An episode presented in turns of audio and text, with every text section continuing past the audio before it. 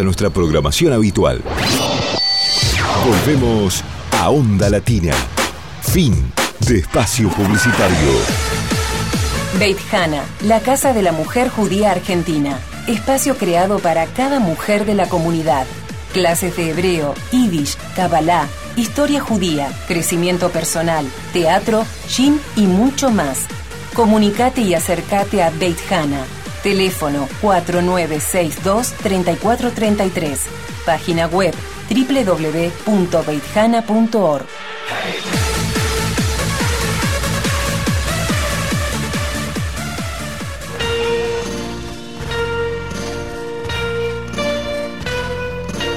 Vení a Sofrim Judaica y dale un regalo a tus sentidos. Encontrá el stock más grande y los mejores productos para vos y los que más querés. A Sofrim Judaica, Bat y Bar Regalería Judaica, candelabros, mesusot, kipot y talid, juegos infantiles, souvenirs para casamientos y descuentos especiales. Si mencionás este aviso, tenés un 10% de descuento en efectivo. Vení a Sofrin Judaica y conocé nuestro amplio y renovado local en Paso 757 de 10 a 19.30 horas. Teléfono 4964-5562. Email info arroba asofrim.com y nuestra página web es www.asofrim.com.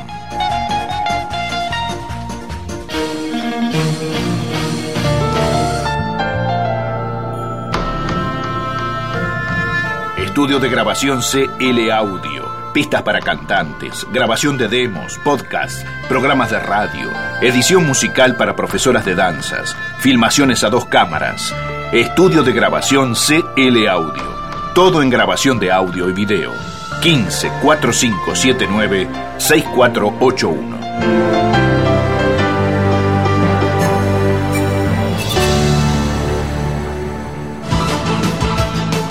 Voces de Baires, el diario digital de la ciudad porteña. Entra a www.vocesdebaires.com.ar y saborea diariamente todos los ingredientes de las noticias porteñas, nacionales. Entra en www.vocesdebaires.com.ar, actualizado diariamente.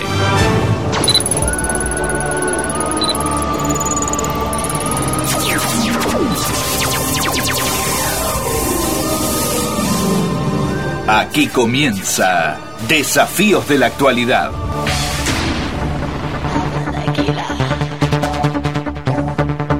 Un magazine con mucha información, notas, reportajes y todos los ingredientes que competen a nuestra comunidad. Con la conducción de Josi Mansil y su equipo periodístico, esto es Desafíos de la Actualidad. Unida y vuelta entre todos. Desafíos de la actualidad. Un espacio sin fronteras.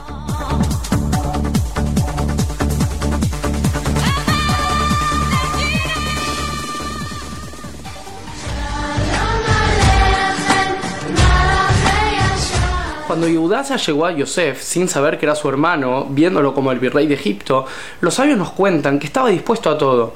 ¿Qué quiere decir que está dispuesto a todo? Inclusive está dispuesto, si hacía falta, a guerrear contra él y contra todo Egipto, aún sabiendo que él y sus hermanos tenían un poderío mucho menor. ¿Por qué él estaba dispuesto a dejar la vida? Porque él había tomado la responsabilidad por sobre Binyamin, su hermano. Él había garantizado que Binyamin iba a volver a la casa de su padre y por eso estaba dispuesto a dejarlo todo. El mensaje es para cada uno de nosotros, para los padres y las madres del pueblo de Israel. Cuando nace un hijo o una hija, no hay mayor felicidad. Dios acaba de depositar en nuestras manos la confianza de un alma santa en un cuerpo santo. Pero tenemos la responsabilidad de garantizar que ese chico no se vaya del camino, del camino de la Torah, del camino de nuestros padres. ¿Cómo podemos lograr eso? Inclusive hoy en Argentina, en cualquier lugar del mundo en el que estamos. En la misma sección de la Torah nos cuenta que Jacob antes de descender a Egipto envió a Yehudá a erigir una yeshiva. Esa es la forma de garantizar que inclusive en la oscuridad de Egipto nuestros hijos van a seguir por el camino correcto, con el estudio de Torah como corresponde. Y no podemos olvidarlo, es la base de todo el judaísmo, que todos nuestros hijos tengan el verdadero y correcto estudio de Torah como, como corresponde. Shabbat Shalom. Shalom, Shabuah Top, amigos y oyentes de todas partes del mundo. Mi nombre es Josi Mansin. Les doy la bienvenida a otra nueva emisión de Desafíos de la Actualidad. Primer y único programa comunitario judío en radios nacionales. En Desafíos de la Actualidad informamos, no difamamos. En Desafíos de la Actualidad construimos, no destruimos. Así es, desafío de la actualidad. Shabuah Top, buen año, feliz 2020, nuestra querida voz femenina Judith Niehauser. ¿Cómo le va, Josi Yabuatov? ¿Qué tal? Muy contenta de empezar el año. Perfecto, muy bien. ¿Todo eh, tranquilo eh, la, Ah, los días de fin de año, así? Sí, claro, los días de fin de año tranquilos. Esta semana ya empezó, ¿no? La acción. Perfecto, bien. Al principio del programa hemos puesto eh, una, un video, lo que tiene Facebook lo, lo podrían haber visto, eh, sobre la parada de Joseph, donde, bueno, donde el hermano había sido vendido por sus otros hermanos a eh, un pueblo que después ellos, eh, ese pueblo lo puso como si fuera el, eh, como si como, lo puso como virrey, ¿no? Como el virrey de todo Egipto. Entonces él empezó a construir toda la historia del judaísmo para poder después traer al pueblo, a su padre, a todos sus hermanos, y así se fue construyendo donde hubo luz y donde necesitamos en estos momentos en todas partes del mundo un poco de luz, un poco de paz, donde cada vez que hay algo eh, del judaísmo o cada vez que se habla del judaísmo molesta al mundo o a varias partes del mundo. Todo empezó el viernes, ¿no? El viernes con un tema de cuando empezaron, mejor dicho, no, hace como 10 días que empezó todo este tema de que el caso Nisman volvió a hacer eh, a reflotar porque dentro de pocos días viene el aniversario. Yo siempre lo dije que es un fiscal muerto en democracia y fue muerto en democracia. Yo no sé si lo mataron o no lo mataron, pero murió en democracia un fiscal. Yo le diría a todos esos políticos, a todos esos que luchan por tener el poder cada cuatro años, en democracia murió alguien y muere gente. Y yo creo que desde que empezó la democracia en la actualidad, yo no sé si murió más gente que en la dictadura. Eso me hago cargo yo y lo dije yo, ¿eh? Josi Mansi. Pero bien, empezamos el programa. Hoy tenemos mucho material sobre este tema, el tema Nisman, sobre el tema Irán, sobre el tema Trump y un montón de cosas más. Por eso hoy tenemos y contamos con la presencia del presidente de la Asociación Organización Sionista Argentina, así se dice, Organización Sionista Argentina, al señor Sergio Pilcos, Shabuah Top, bienvenido y gracias por compartir en Desafío de Actualidad. ¿eh? Shabuatov, eh, Josi, hola Judith. ¿Cómo estás, Sergio? Gracias por la invitación en una semana bien movidita, inicio de año pero bien movida. Así es, y si empezamos con el tema de que, bueno, en la semana la ministra de Seguridad confirmó que habrá una revisión técnica de las pericias del caso Nisman. La ministra de Seguridad, Sabina Frederick, que ya venía con los tapones de puntas antes de asumir, antes de asumir, ya venía preparando el terrenito para que nos vayamos preparando de que, bueno, señores, atenti que esto no es como se había vendido, supuestamente, entre comillas, lo que ella dice, ¿no? Confirmó que se analizará ese estudio en el marco de una revisión general. Esta semana el propio presidente, hasta el propio presidente Alberto Fernández, había criticado el peritaje. Yo tengo ahí un video, no sé si me va a dar... eh, eh, bueno, vamos a ir con el primer video donde la cadena nacional tras la muerte de Snima también entra y participa la ex, eh, expresidente, expresidente Cristina Kirchner y vicepresidente de la Nación actualmente, que decía esto en ese momento cuando hacía horas o horas nada más de que había fallecido el fiscal Nisman. nosotros dos atentados del terrorismo internacional, la voladura de la Embajada de Israel y la voladura de la AMIA, no hay ni un solo condenado y ni siquiera un solo detenido. En el caso de la voladura de la Embajada de Israel, la competencia originaria, excluyente y exclusiva para investigar y para llevar a cabo adelante la investigación, el juzgamiento y la condena es porque así lo establece la Constitución Nacional, la Corte Suprema de Justicia de la Nación. Como ustedes saben, yo integré desde el año 1996 hasta el año 2001 la comisión bicameral de seguimiento de ambos atentados, Embajada y AMIA. También eh, se comenzó un juicio eh, que terminó en un juicio oral, un juicio en el cual yo fui muy crítica siendo miembro de esa comisión. El tercer informe de esa comisión lo firmé en absoluta soledad, diciendo que en realidad se había fabricado un juicio, pero no había verdad, no había interés en identificar quiénes eran realmente los autores y los móviles fundamentalmente de aquel terrible atentado que cobró 85 vidas. A poco, a poco de asumir el presidente Kirchner, el Tribunal Oral Federal, que juzgaba a todos los detenidos que en ese momento eran acusados de haber intervenido en eh, la voladura de la AMIA, quedaron en libertad. El tribunal, en una sentencia, yo diría que es para la lectura de juristas, de abogados, de jueces, de fiscales, demolió, demolió todo lo que fue la instrucción por nulidad de las pruebas, bueno, por cosas que si alguien tiene interés puede leer el fallo que es más que interesante. Este fallo tuvo lugar el 2 de septiembre del año 2004. Y precisamente a raíz de este fallo... Bien, hasta acá hemos escuchado a la expresidente, hoy en la actualidad vicepresidente de la Argentina, donde, bueno, hacía referencia sobre los atentados. Eh, Sergio, gracias. Eh, la opinión sobre esta, ¿se acuerda, no? De esta eh, conferencia o comunicado que dio a los televidentes de esta cuestión. me acuerdo del comunicado de la expresidenta y me acuerdo de las circunstancias que rodearon eh, la, la, muerte del fiscal Nisman.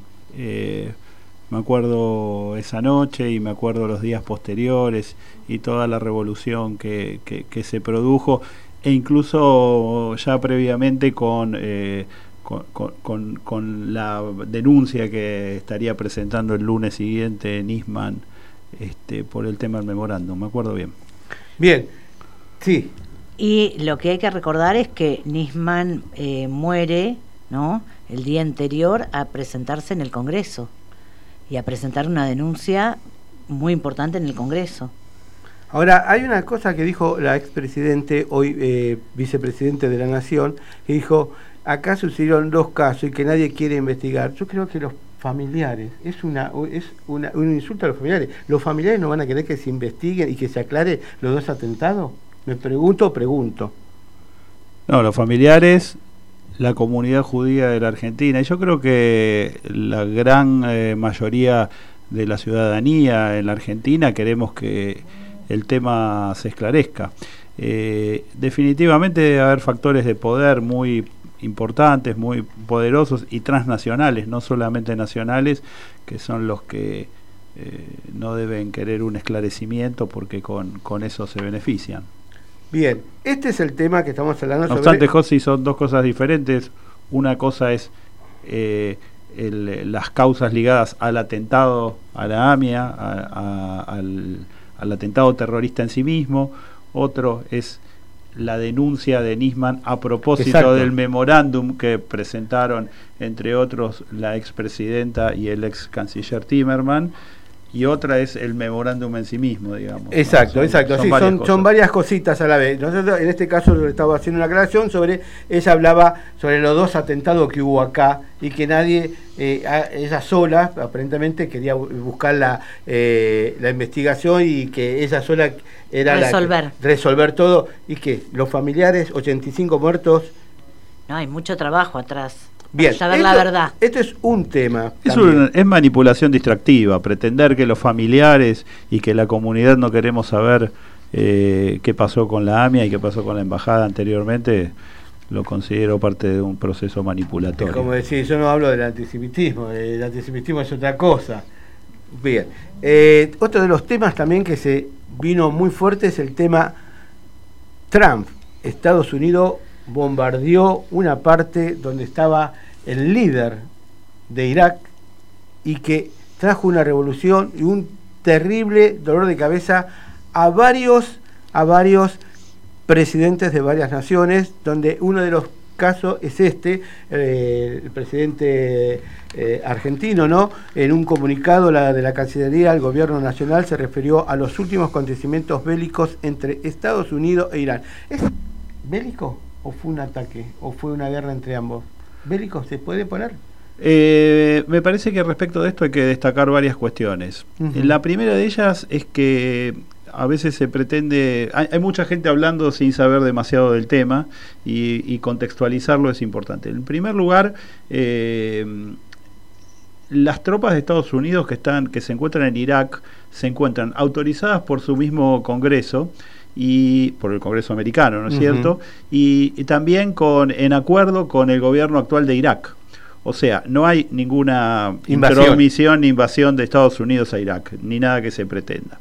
Lo que sí hay es una intromisión del Estado terrorista y nazi de Irán, no solo en Irak, sino también en Yemen, en Líbano, en Siria, donde fomentan y sostienen los aparatos terroristas en todos esos países. A, los soldaditos que se le dice entre comillas, ¿no? Que a las guerrillas, a las guerrillas terroristas, Hezbollah eh, eh, en, en, Líbano, eh, Hamas y la yihad islámica, no, ISIS no porque fue combatida por, por Irán, ISIS, pero la yihad islámica y, y, Hamas en la franja de Gaza, los Hutus en, en Yemen, eh, o sea, hoy se habla tanto de muchas cosas. Si hay una potencia imperialista y colonialista, es Irán, claramente, con afanes no solamente territorialistas, sino destructivos hacia Israel y a los judíos en particular, y un poco más amplios Estados Unidos.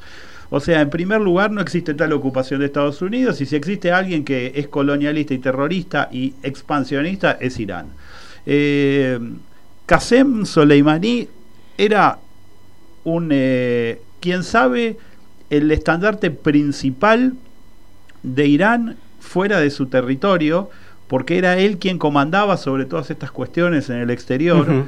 Eh, él era el comandante de las fuerzas Al-Quds, que son las que precisamente tienen que ver con todo esto. Y si ponemos todo en una misma órbita, eh, yo pondría al, al, señor este que, que fue eliminado por Estados Unidos en una órbita de jerarca nazi de la más rancia especie, no hace falta más que escuchar los permanentes diatribas de Irán en contra de Israel y en contra de los judíos, nuestra exterminación, nuestra desaparición. Eh, creo que ese contexto es importante. Y Estados Unidos, en este caso, lo que me parece que hizo el presidente Trump fue, eh, eh, de alguna manera, anticiparse a todas las amenazas que, el Estado terrorista de Irán eh, viene profiriendo, no solamente contra los Estados Unidos, sino contra el mundo libre, sus atentados y demás. Así que creo que hay que planificar, hay que pensarlo en ese contexto. Bien, seguimos con muchas noticias más, pero ahora vamos a nuestras vías de comunicación con nuestra voz femenina, Judith Nishamser. José, ¿sabés que es nuestro primer programa del año 2020? No me digas. Sí, primer ah, domingo en el año 2020 y estas son nuestras líneas de comunicación. Podés buscarnos por Facebook, ponés desafíos de la actualidad y listo. Para participar el programa con, el, eh, con tus comentarios o mensajes, puedes enviar un WhatsApp al 11 3672 9693 o al teléfono de línea 5256-9640. 5256-9640. 13, 24 minutos, una temperatura de 28 grados, 9 décima. Seguimos en Desafíos de la Actualidad, primer y único programa comunitario judío en radios nacionales. Y este tema que, bueno, está hablando y va a seguir hablando, ¿no? Sobre, bueno, eh, lo que sucedió con eh, Estados Unidos e Irak, lo que sucede con el tema Nisman, que la semana que viene, el sábado que viene, si no me equivoco, es el aniversario, de la, el quinto aniversario de la muerte de un fiscal muerto en democracia. Y bueno, y, y acá estamos, viste, cada año también, ¿cuántos años hace de la AMIA? Cuánto hace de la embajada y bueno, ahora vamos a estar con él esto cinco años de la muerte de Nisman. Y así vamos a seguir, no, no, eh, hay que darle un corte definitivo, me parece estas cosas. La madre de, de Nisman eh, denunció a Alberto Fernández por entrometerse en la causa por el crimen de su hijo. Bravo esto, es, es duro, ¿eh? Como querellante dejó abierta la posibilidad de recurrir a la Corte Suprema de persistir estas presiones sobre la justicia. La madre de Alberto Nisman presentó el pasado viernes en la justicia un pedido de reserva de caso federal para llevar la intromisión del presidente Alberto Fernández en la cosa por el crimen del fiscal de la AMIA, de ser necesario a la Corte Suprema de la Justicia de la Nación. Bien, eh, tenemos a nuestro invitado al presidente de la Organización Sionista Argentina, Sergio Pilcos, que también nos va a hablar de la discriminación, del antisemitismo. Él sacó un buen artículo hace unos días atrás que salió en Infobae. ¿Por qué no le eh, contamos un poco a la audiencia, Sergio, por qué escribió ese artículo y a dónde apunta? Eh, la columna editorial que publicamos en Infobae tiene que ver un poco con la avalancha antisemita y judeofóbica, que me parece que judeofobia es mucho más apropiado que antisemitismo, eh, que se viene produciendo en Estados Unidos estas últimas semanas, eh, con múltiples este, eh, atentados contra la comunidad judía, contra tal vez contra alguna persona en particular, otro día contra una sinagoga, contra un centro comunitario.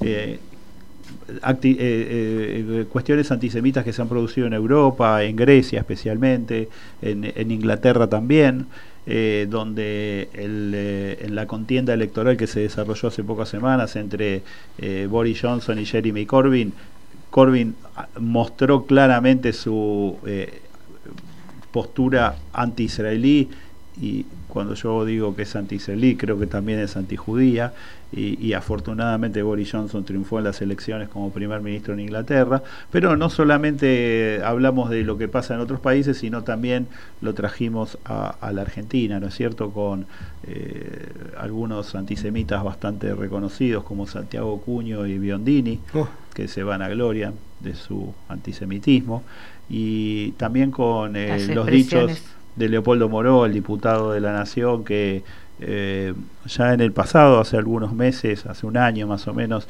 lo acusó a Waldo Wolf de doble lealtad y de, ser un agente de la inteligencia israelí eh, eh, en funciones como diputado de la Argentina y que ahora volvió a la carga con este tema de Nisman, el memorándum y demás.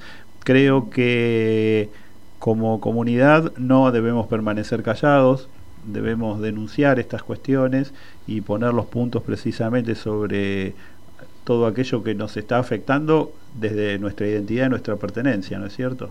Yo quería preguntarte algo, Sergio, porque justamente eh, circuló eh, a través del WhatsApp, de las redes, em, eh, una nota que venía desde Israel donde decía que la comunidad argentina, como que los dirigentes argentinos no habían respondido frente a estos ataques o que tenían una respuesta tibia. A mí me gustaría que vos le cuentes a la audiencia lo que dijo la DAIA, cómo se expresó la OSA, cómo están eh, expresándose los dirigentes argentinos, ¿no?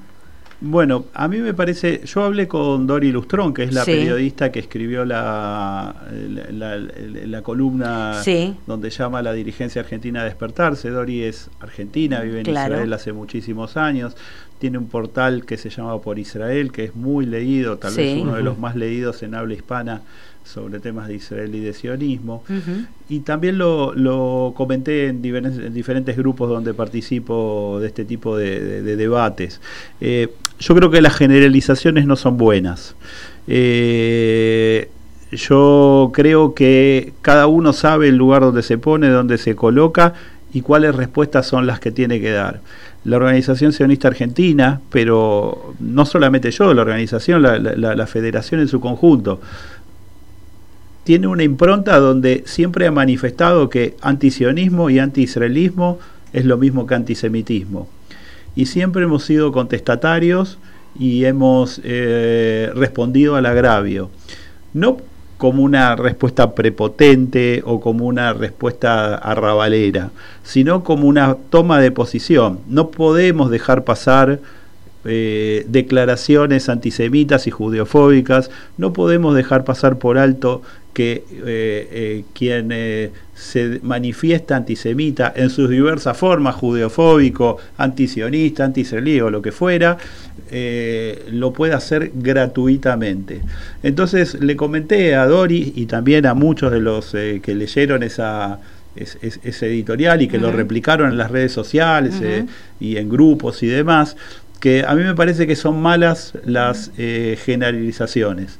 Decir los políticos comunitarios sería lo mismo que decir los educadores comunitarios, los periodistas comunitarios, los trabajadores comunitarios. Las generalizaciones siempre son malas. Algunos directivos y dirigentes consideramos que no nos debemos callar, otros tienen eh, actitudes más precavidas tal vez, y las instituciones lo mismo. Entonces, a mí no me gusta hablar de los demás, siempre me gusta hablar de mí y de la organización que yo presido. La OSA es contestataria, porque no va a dejar pasar por algo, por alto el agravio y la manifestación agresiva contra Israel contra y contra los judíos. Y en ese sentido accionamos. Bien, pero no es como que queda solo en el mundo por ser contestatario y que lo que deberíamos acompañar no acompañamos. Bueno, eh, pregunta compleja, Josi. Eh, bueno, no sé, vos me estás preguntando sobre esto, así que tan solo no me siento, ni la OSA tan solo no se siente. Y también son muchos los mensajes de apoyo y de reconocimiento que nuestra actitud y nuestra posición militante en contra del antisemitismo, la judeofobia, el antiisraelismo, eh, recibimos todos los, miembros de la OSA y yo en particular eh, de apoyo y de reconocimiento. Así que no me siento tan solo. Considero que cada uno tiene que hacerse cargo de su parte y eh, tomar responsabilidad sobre el cargo que ocupa. Para mí, ocupar la presidencia de la Organización Sionista Argentina me obliga a una responsabilidad que se eh, multiplicada sobre mi propia responsabilidad como judío, que es no callarme.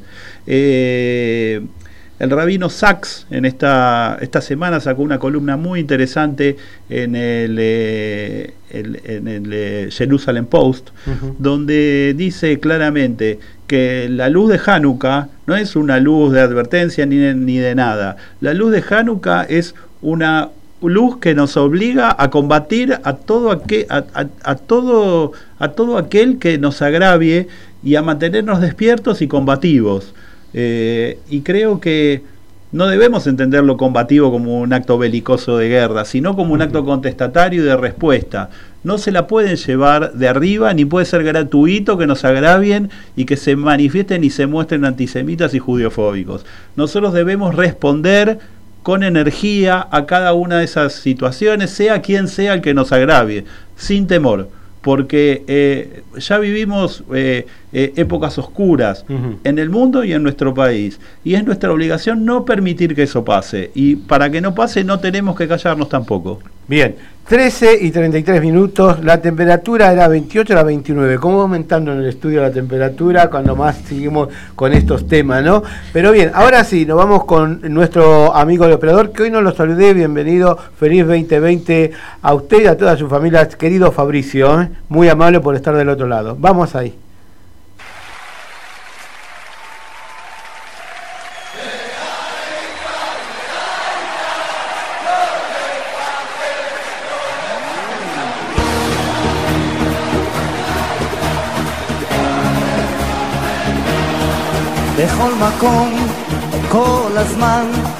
יש לכולנו מגדול ועד קטן, ימים יפים וגם פחות, וביניהם תשובה לכל השאלות.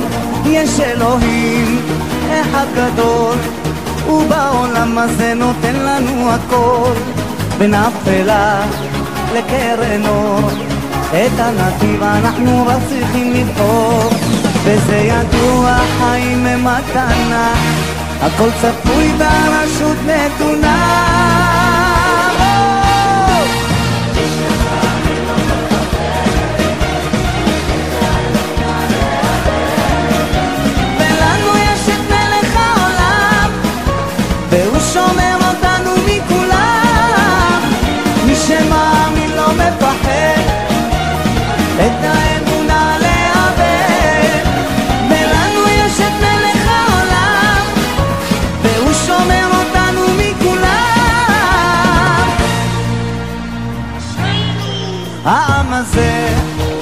ומשפחה אחד ועוד אחד זה סוד ההצלחה. עם ישראל לא יוותר תמיד על המפה אנחנו נישאר. וזה ידוע חיים הם מתנה? הכל צפוי והרשות נתונה. מי שמאמין לא מפחד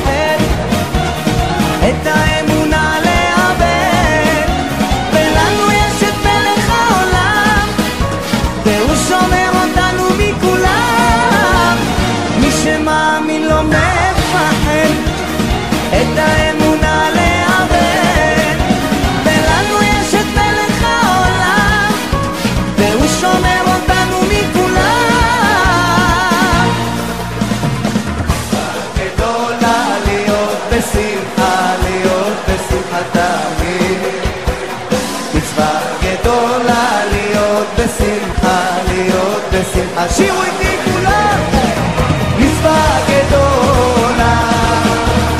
להיות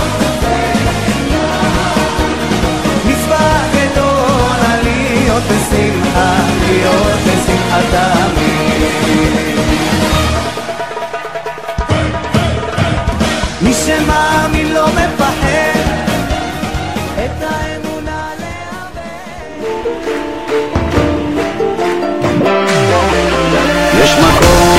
אחד, לשם כולם bאים, ממזרח ומערב, מובילות כל הדרכים, בין גדול בין... Sabua Tov, a todo el plantel de desafíos de la actualidad.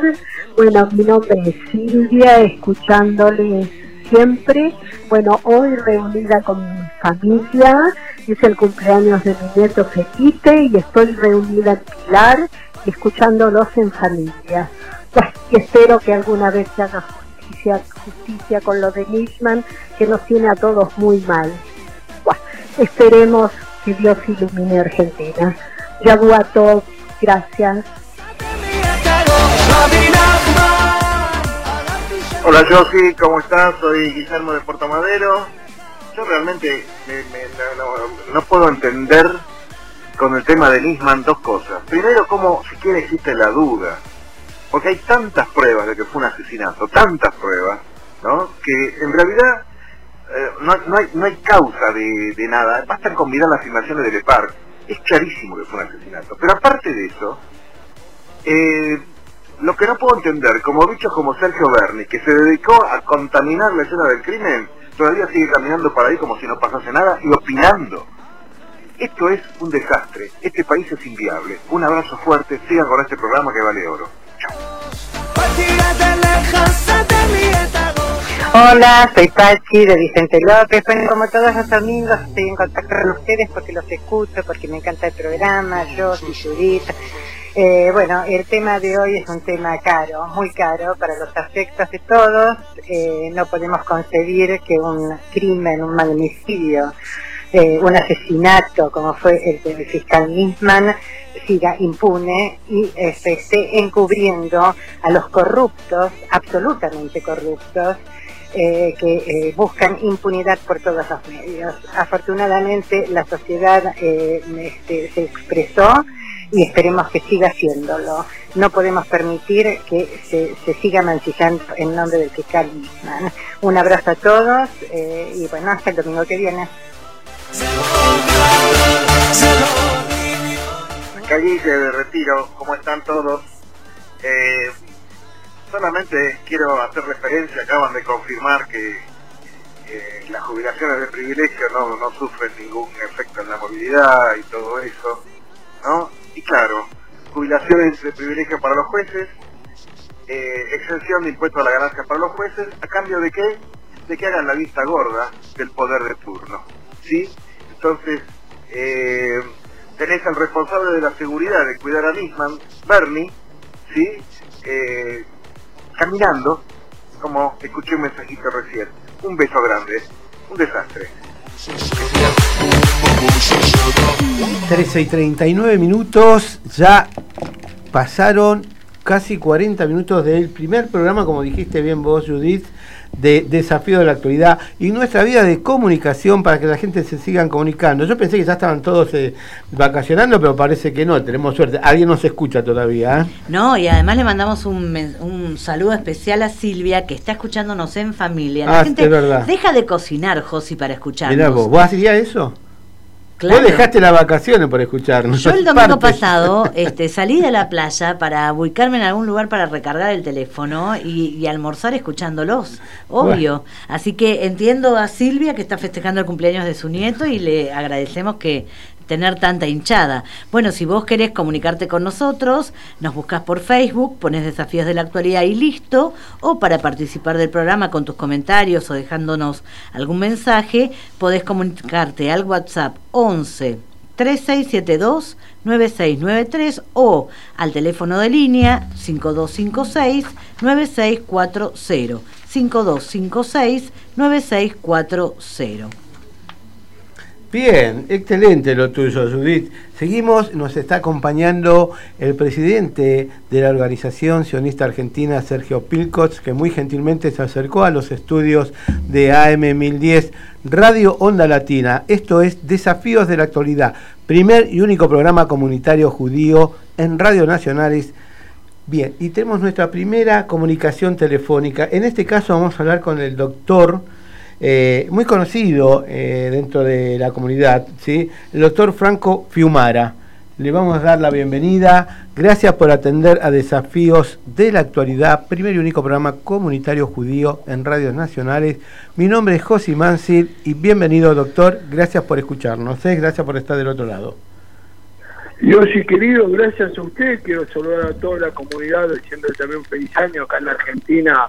Eh, pues, la primera vez que entramos en contacto en el transcurso de lo que va en esta semana. ¿Cómo Así- le va a ustedes? Así es, eh, doctor, el primer encuentro, buen feliz 2020. Bueno, la convocatoria es porque usted es un abogado y es un abogado de lo que conoce un poco la historia de la comunidad judía y un poco de lo que pasó, más o menos porque es penal, sobre la muerte de Nisman y las declaraciones de la ministra de Seguridad de la Nación. Eh, ¿Usted cree que eh, ella tiene autonomía para decir lo que dijo y lo que va a hacer? Eh, no, no solamente no lo tiene, sino que no es parte. Los juicios, se, para que uno entienda más o menos cómo proyecta el juez, que, que en el caso este, es cuando es un delito federal, Ujú. interviene el juez de instrucción y, y puede delegar a las partes, y las partes son el fiscal, el querellante en caso de haberlos, y los defensores, juntamente con los imputados. O sea que el ministerio que depende del Poder Ejecutivo no tiene ningún efecto lo que puedan decir porque definitivamente hay una, por constitucionalmente, hay una clara división de poderes. Y lo que dijo eh, el presidente, lo voy a comprometer un poquito más, lo que dijo el presidente eh, eh, actual, Alberto Fernández, cuando se desdijo o cambió su reflexión o sus pensamientos cuando murió el fiscal Nisman en democracia, diciendo que, bueno, que había sido un... eh, un, eh, un asesinato que lo habían eh, asesinado y ahora cambió la versión. Eh, ¿Cuál es su reflexión como abogado? Eh, ¿Está bien? Él dijo y aclaró que, bueno, hace años atrás se pensaba de una forma y había otras cosas, ahora es otra forma. Usted como abogado, como juez, mejor dicho, eh, eh, eh, ¿es bueno que un hombre diga una cosa y después cambia por otra, siendo presidente o siendo político? Yo creo que lo más prudente en todos sentidos siempre es sostener lo, en base a lo que dice la causa, porque es un poder totalmente independiente del judicial que tiene que tener autonomía y cualquier comentario, sobre todo de figura de la ejecución pública, o en Doctor, doctor, lo estamos escuchando muy mal, como si está perdiéndose. ¿Usted está caminando, se está moviendo? Por ahí No, me están no, diciendo... no, ¿Me pueden escuchar mejor? ¿Me pueden escuchar mejor? A ver, ahora sí, doctor. Porque Sí. recién como que se perdía todo lo que usted hablaba.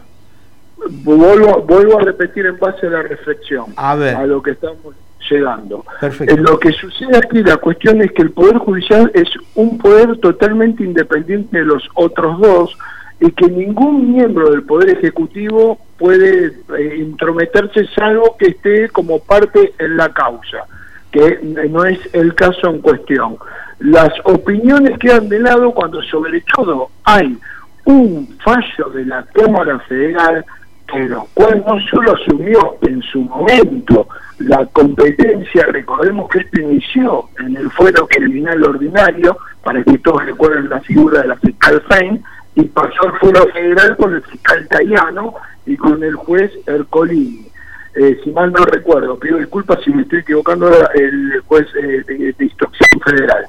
eh, o sea que el fallo de la Cámara Federal, no solo arrogando la competencia que la giró la, la Corte Suprema de Justicia, deja de lado cualquier otro punto de vista de opinión por el tan solo hecho que ratifica y confirma los puntos periciales y por eso no puede eh, justamente el Ministerio tomar parte de intervención alguna o revisar lo que fue la realización de la pericia oportunamente hecha, que sigue con total vigencia y no hay ningún pedido de nulidad de las partes. Bien, eh, le va a hablar mi compañera eh, Judith Ninhauser, eh, le va a hacer una pregunta. Shabuatov, ¿cómo le va, doctor Fiumara? Shabuatov, un gusto escucharlos, ¿cómo le van a todos? Muy bien, este, yo tengo dos preguntas en realidad. Eh, Sí. Una es que quiero saber qué falta como para que sepamos la verdad. ¿Y cómo puede ser que estemos cinco años discutiendo si es un asesinato o si es un suicidio? Mire, esto es una cuestión, hay por el momento hay un imputado que está llamado, se llama Lago Marchino, creo que está como partícipe necesario en el de, en el delito de homicidio, ¿no? Como eh, lo está caratulando, conforme surge de la causa lo que yo tengo conocimiento. Lo más prudente de todos para que esto pueda llegar a buen término es que la causa ya sea elevada a juicio oral y en el juicio oral, donde se desarrolla absolutamente todo, se pueden presentar nuevas pruebas, pero todas las declaraciones son públicas y son abiertas y se hacen ante un tribunal. Entonces yo creo que faltaría eso, que no significa el fin de la causa. Yo esto creo que lo expliqué en el programa cuando fuimos y hablamos de la perspectiva de juicios en Sí. ausencia con respecto a los atentados, que viene de la mano, si ustedes lo recuerdan, a lo que estamos hablando. Perfectamente recordamos, sí. Entonces, en la instancia del juicio oral es muy importante y es mucho más importante que la instrucción, porque en definitiva la instrucción lo único que hace es tratar de recoger pruebas para decretar una prisión preventiva y que sea elevada a juicio oral, que es la verdadera etapa de juicio, por así decirlo técnicamente. Y ahí vamos todos nosotros, podemos asistir como público, cualquier persona, cualquier ciudadano que viva en la República Argentina y puede ver la verdad de los acontecimientos, porque es público. No sé si fui claro con el concepto. Sí, sí, fue es clarísimo. Eh, doctor, otra de las eh, cuestiones es que la madre de Alberto Nisman denunció a Alberto Fernández por entrometerse en la causa por el crimen de su hijo. ¿Cuáles son los pasos a seguir y qué hará el presidente? Hoy está eh, esto eh, en su derecho, la madre del fiscal Nisman, en hacer esta denuncia. Generalmente las denuncias no quiere decir que pueda llegar a una etapa de ver si hubo un delito o no, porque en tal caso también está eh, otro derecho constitucional, constitucional que es lo que más sostiene la Corte Interamericana de Derechos Humanos, que es la libertad de expresión. Si bien reitero, la opinión de un presidente Ajá. o de un ministro es de más relevante, no dejan de ser ciudadanos de la República. ¿Por qué les explico de esta forma la cuestión? Por una sencilla razón. La opinión no es meterse, sino que es opinión. Yo, en tal caso, a veces hay que ser prudente con las opiniones, siendo de otro eh, de poder de la Es- Constitución. ella usó la palabra intromisión. Ella introdu- introdujo la, la palabra intromisión. Hasta el momento que yo tenga conocimiento, no hay presentada nada, sí la denuncia penal, lo sé por medio de, de radiales o también por medios públicos, ¿no? De periodismo, pero no veo que se hayan presentado en la causa desde el Poder Ejecutivo como para poder interferir de alguna manera. Por eso digo que acá vamos a tener, como sucede en el campo de derecha a veces, el 50% de opinión para un lado y el 50% de opinión para el otro. Y cuando empieza con esta dicotomía, entonces entran en juego los que son quizás llamados o habidos intereses políticos, que es lo que la justicia debe sustraerse justamente de ellos. Y son los que están eh, revolviendo todo para que haya más confusión, ¿no? Exactamente, yo creo que puede llegar a generar una gran confusión, porque hay que esperar etapa por etapa y ver qué es lo que va aconteciendo. Yo creo, o estoy bajo mi punto de vista y altamente convencido, que lo mejor que puede suceder en esta etapa es que sea elevada, como están las actuaciones, en forma inmediata a juicio oral y que el juicio se haga lo antes posible y que no haya mayor demora, ¿no? Que es el otro gran problema de los embudos por la falta de, de comodidad en el Poder Judicial, porque no hay salas y no hay disponibilidad de jueces para poder realizar todos los juicios en forma conjunta. Eso es verdad, sí, que el tema de juicio y de salas. Sí, Judith, la última. Eh, doctor Fiumara, yo quería recordarle a la audiencia que usted es profesor invitado en Yad Vashem. Entonces, eh, en calidad de profesor invitado en, el, en Yad Vashem, quería preguntarle qué le merecen, qué opinión le merecen estas, eh, para mí es casi una avalancha de opiniones antisemitas esta semana, ¿no? De expresiones antisemitas este, que hemos escuchado, tanto de Leopoldo Moró como de otros personajes de la política argentina. Eso es altamente gravísimo bajo mi punto de vista eh, provenga del punto de vista que provengan de grupos de personas de repercusión pública o de, periodistas inclusive que a veces eh, con cierto paralelismo y haciendo uso del lenguaje subliminal también cometen el delito de discriminación, de antisemitismo para que lo entendamos mejor en el mundo comunitario.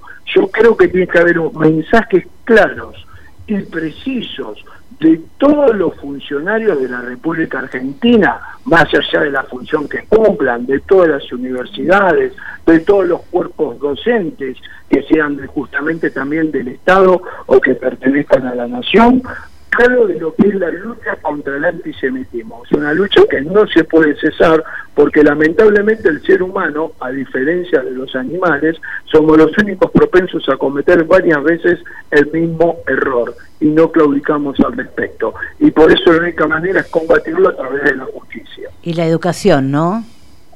Educación por sobre todas las cosas. La educación es el único antídoto eh, como medidas de prevención.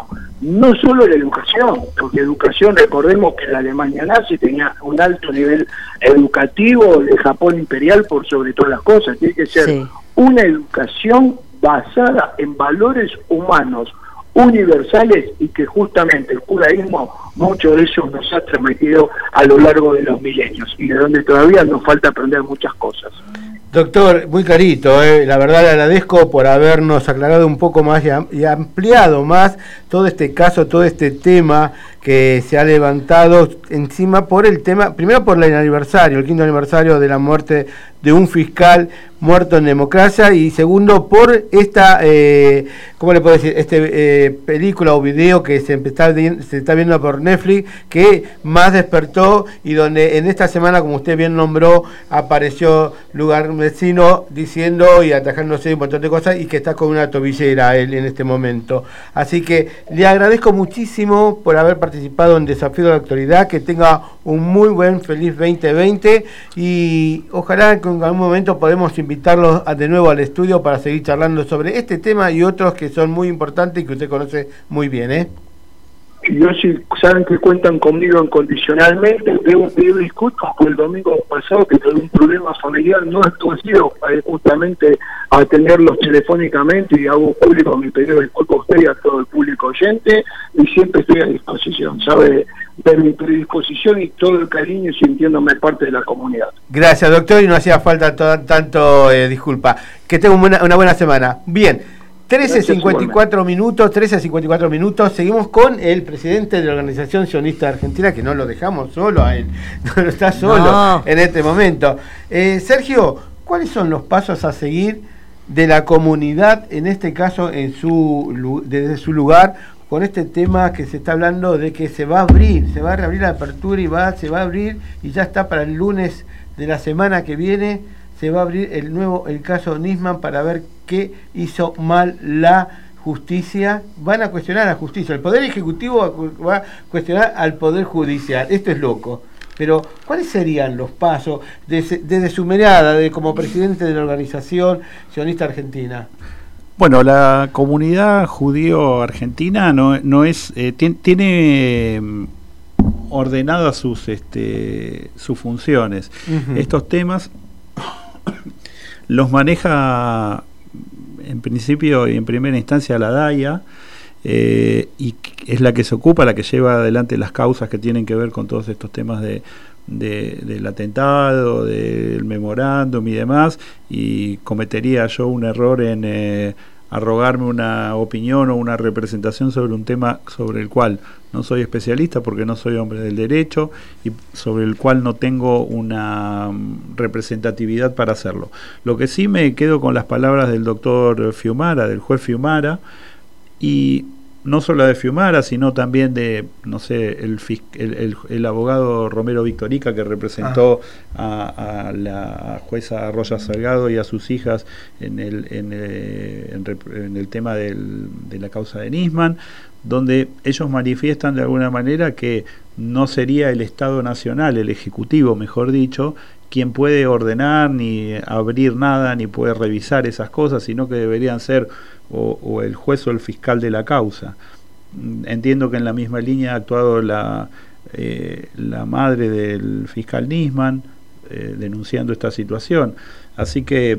Pero lo acabó de decir el doctor, dice que son expresiones en libertad, en, eh, libertad de expresiones, está bien dicho, fue eh, eh, dicho en ese contexto, aparentemente el presidente lo dijo en ese contexto, como libertad de expresión, que puede haber dicho lo que dijo, pero no fue tomado y no hay denuncia todavía, así lo dijo la madre, pero no hay denuncia. Pero a mí lo que más me preocupa no es esto, me preocupa que ya, eh, las, quizás la semana que viene estamos hablando de que se eh, reabrió de nuevo el tema de la duda de la muerte del fiscal Nisman y que lo hace el Poder Ejecutivo y no el Poder Judicial. Eso me preocupa.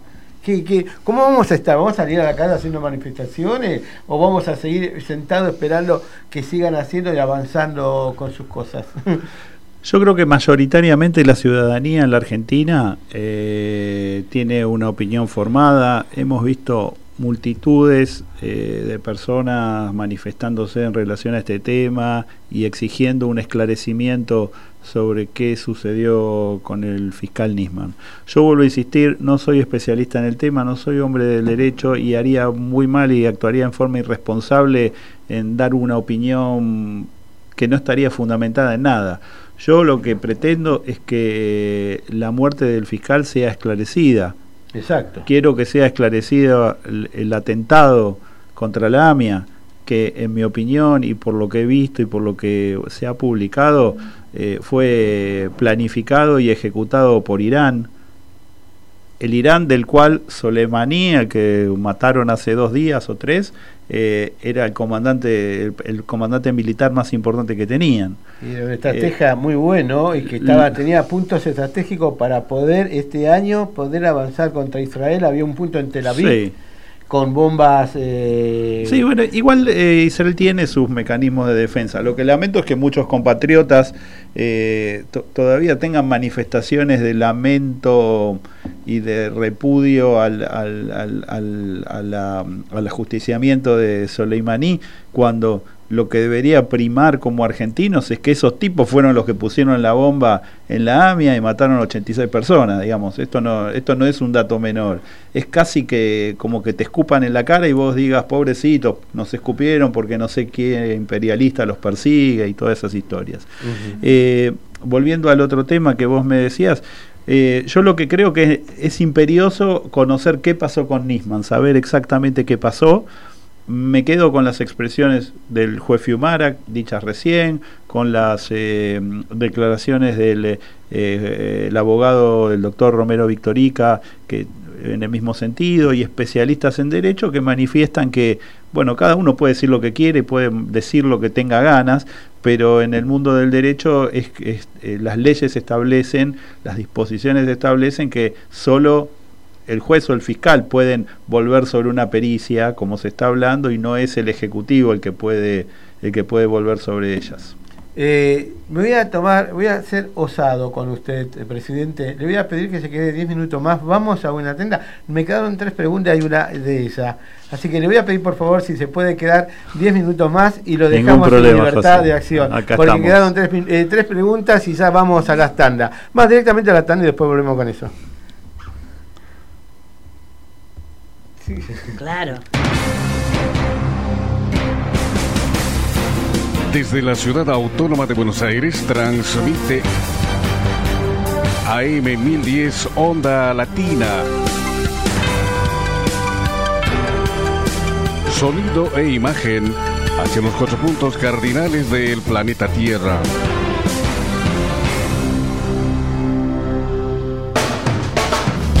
En Onda Latina, paramos para comprar.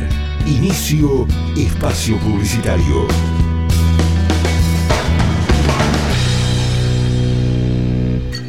Gire a la, izquierda. Siga por, Avenida Fran- Franco Beiró, 500 metros. Luego gire a... Continúe, quédese derecho. El alcohol altera tus sentidos. No pongas en riesgo tu vida y la de los demás. Si manejas, no tomes. Buenos Aires Ciudad. Vamos, Buenos Aires. ¿Qué es crecer para vos? Tener el auto que siempre soñé. Viajar a conocer el país de mis abuelos. Disfrutar la primera noche en mi propia casa. Abrir las cortinas de mi negocio todas las mañanas. Dormir a mis nietos con un cuento inventado. Para cada uno, crecer es algo distinto. Lo importante es tener quien te acompañe. Banco Ciudad. Te quiere ver crecer. Si pensás en medicina privada, pensá en MGN Salud. MGN Salud es más servicios y más beneficios, mejores médicos y amplia cartilla. Llama a MGN Salud al 4629-3351 y aprovecha tus aportes. MGN Salud llegó para cuidarte. MGN Salud 4629-3351. Con MGN Salud todo es más fácil. Superintendencia de Servicios de Salud www.sssalud.gov.ar 0800 222 72583 Renem número 117924. Si querés hacer tu programa de radio, comunícate con nosotros al 4372 2841, 4372 3061 o al 1541 99 5346. Y sé parte de AM1010 Onda Latina. Es muy fácil llegar a la Defensoría. Hacé tu reclamo. Si te discriminan. Si te liquidan mal los impuestos o te sobrefacturan. Si te limitan el acceso a medicamentos o a tratamientos médicos. Si una fuerza policial te detiene o requisa injustamente. Si ves que los espacios verdes están deteriorados. O si en definitiva el Estado o los privados no respetan tus derechos, tenés quien te defienda. Defensoría del Pueblo de la Ciudad Autónoma de Buenos Aires. Estudio Jurídico Fernández y Pacheco. Honestidad y eficiencia. Especialistas en accidente de tránsito, familia y laboral. Avenida Corrientes, 1296. Quinto piso, oficina 56. Teléfono 4-381-0519. 4-382-1049. Ahora te podés descargar a tu celular nuestra aplicación desde Play Store. Búscanos como AM1010 Onda Latina y escuchanos estés donde estés. Volvemos a nuestra programación habitual. Volvemos a Onda Latina. Fin de espacio publicitario. Beit Hana, la casa de la mujer judía argentina. Espacio creado para cada mujer de la comunidad. Clases de hebreo, yiddish, kabbalah, historia judía, crecimiento personal, teatro, gym y mucho más.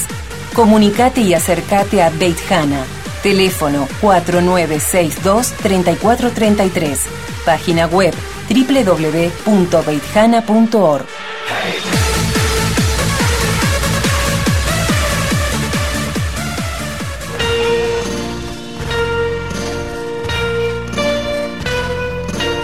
Vení a Sofrim Judaica y dale un regalo a tus sentidos. Encontrá el stock más grande y los mejores productos para vos y los que más querés. A Sofrim Judaica, Bat y Bar Mitzvah, Regalería judaica, candelabros, mesusot, kipot y talid, juegos infantiles, souvenirs para casamientos y descuentos especiales. Si mencionás este aviso, tenés un 10% de descuento en efectivo. Vení a Sofrin Judaica y conocé nuestro amplio y renovado local en Paso 757 de 10 a 19.30 horas. Teléfono 4964-5562. Email info arroba y nuestra página web es www.asofrin.com.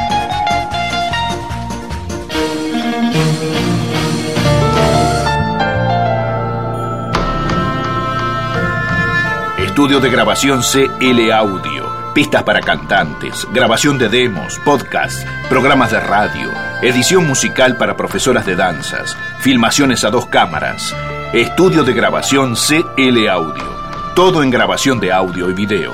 15 4579 6481.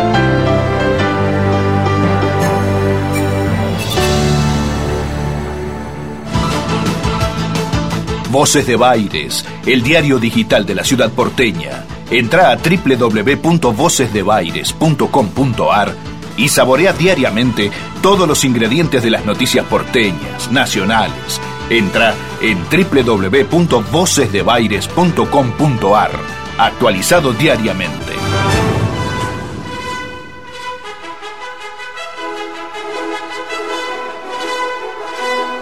14.06 minutos empezamos con todo y lo tenemos acá, lo hemos retenido 5 minutos más. Gracias por su atención, eh, Sergio, y por eh, haber eh, escuchado nuestro pedido. En principio, antes de cerrar, esto es una pregunta ya un poco más live, pero dentro de todo importante. ¿Vio el video de Nisman? la serie de Netflix, vi cuatro capítulos de los seis. Todavía no terminé de verlo. Hasta lo que vio vio distinto, vio algo raro, lo veo bien. Hay mucha gente que habla sobre la opinión, que dice que no es nada importante, no es nada relevante y que no dice nada. Me parece que no es nada esclarecedor, digamos, no, no han dicho nada que no se supiera de antes, al menos los que estamos informados y que leemos y nos, estamos permanentemente alertas a novedades y demás, eh, creo que no nos ha aportado nada nuevo. Por, por, de mi parte la última, después vamos con Judith, terminamos con esta eh, nota. Eh, desafíos para el 2020, OSA y personales. Bueno, la, en, lo, en, lo, que respecta a, la OSA específicamente, el gran desafío de la OSA sigue, sigue siendo posicionar eh, a la federación dentro del panorama comunitario como referencia eh, en relación a todos los temas que tienen que ver con Israel, lo que también incluye el anti-israelismo y el antisionismo. Eh, la Organización Sionista Argentina durante muchos años eh, fue una organización, quién sabe, menor dentro de la comunidad, en unas épocas estuvo más fortalecida, después sufrió algunas contingencias del país y, y pasó a ese stage que yo digo menor.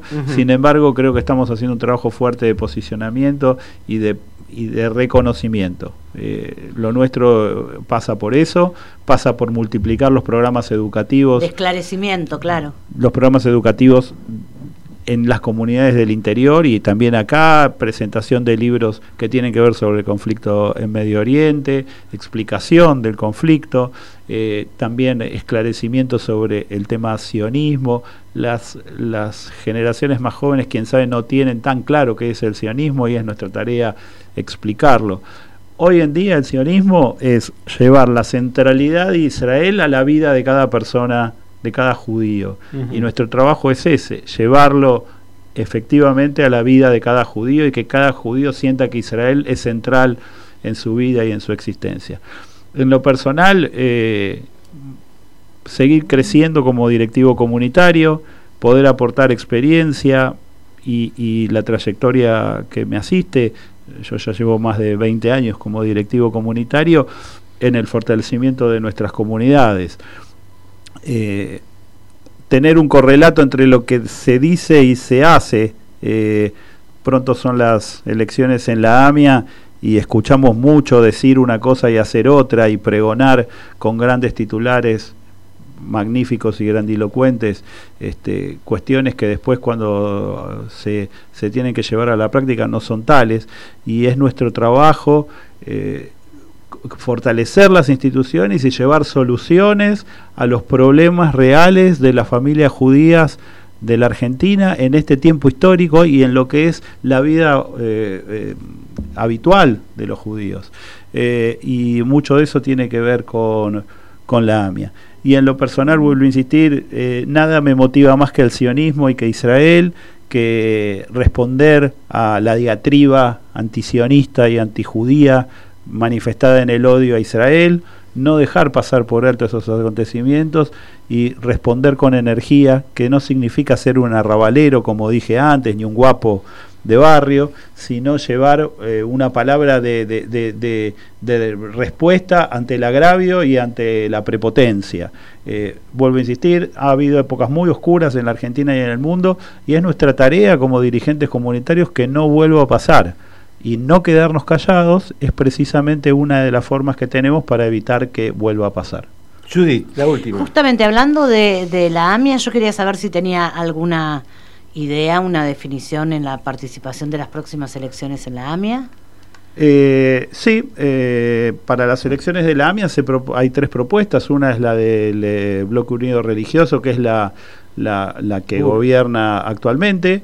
Eh, hay otra propuesta que es la de una AMIA o una coalición de, movimientos liberales que se han propuesto para conducir la AMIA. Y otra de las propuestas es una, un bloque sionista que se llama Somos AMIA. En lo personal adhiero a esa, a esa tercera posición. Eh, nuestra posición es muy clara.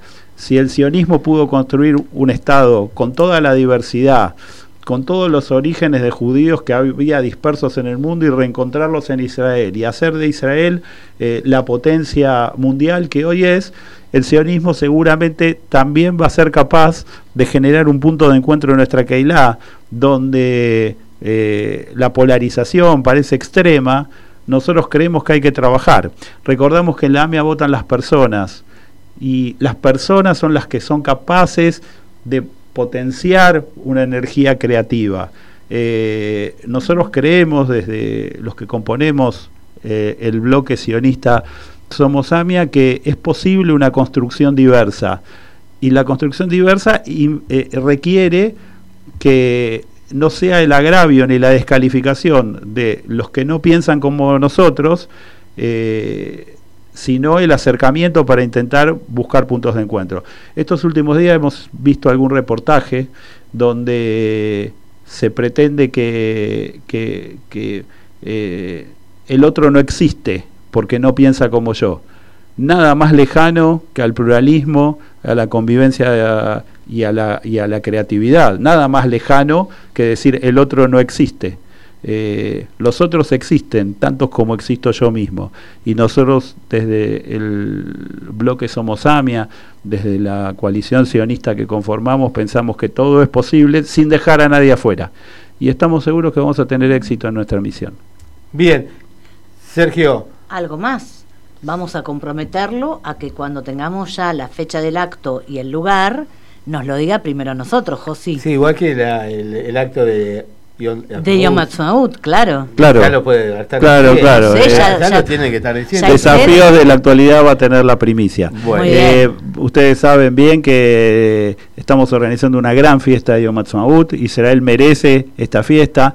Queremos hacer una fiesta donde participen miles y miles de judíos, no solo de la ciudad de Buenos Aires, sino del interior del país, y para eso estamos trabajando, buscando el espacio adecuado donde entremos todos. Los últimos años hemos tenido problemas porque mucha gente se quedó afuera, este año esperamos que no nos pase, y ya prontito vamos a tener este cerrados todos nuestros acuerdos y contratos para poder eh, contar públicamente dónde vamos a hacer la fiesta de Amazon. En la próxima visita al estudio. Bien, queridos amigos, eh, querido Sergio, Yahua Top, muy bien, eh, muy feliz 2020, que se sigan los eh, trabajos, los éxitos como hasta ahora y con esa responsabilidad que siempre lo ha tenido usted dentro de las eh, como hombre comunitario, ¿no? Siempre tratando de hacer las cosas como tiene que ser y no como quiere, sino como tienen que ser. Así que bueno, lo felicito y gracias por estar acá en Desafío de la Actualidad. ¿sí? Y como siempre, un gusto participar del programa. Bien, querido amigo, seguimos en Desafío de la Actualidad, vamos con nuestro eh, operador y ya volvemos.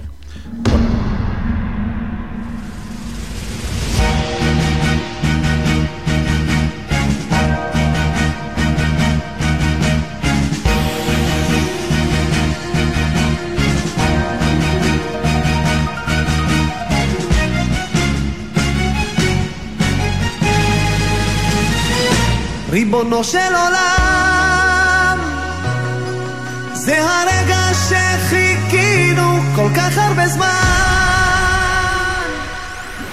ועכשיו, על הסט, הפי די-ג'ייז. הנה זה בא, הנה זה בא,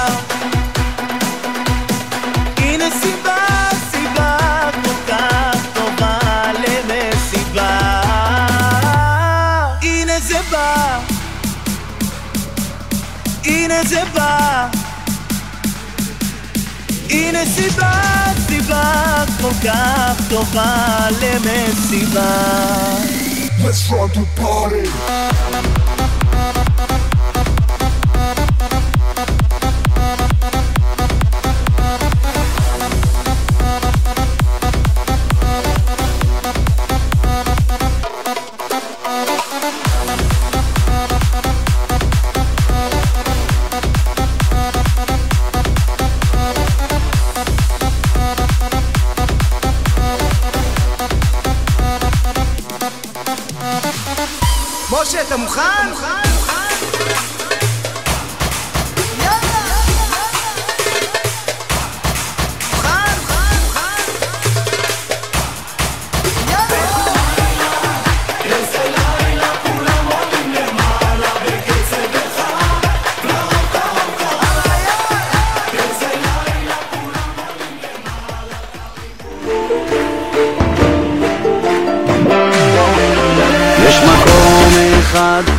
לשם כולם באים, ממזרח ומערב, מובילות כל הדרכים, אין גדול ואין קטן, כולנו חברים, מתחילים את השנה אצל ראש הצדיקים, ועולים Hola, habla Clara de Almagro, los escucho como todos los domingos.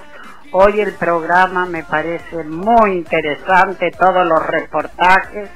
Estoy muy atenta a todo lo que están hablando y Dios quiera que el 2020 nos traiga más paz y tranquilidad a todos. Un saludo muy grande y eh, mi, documento termina.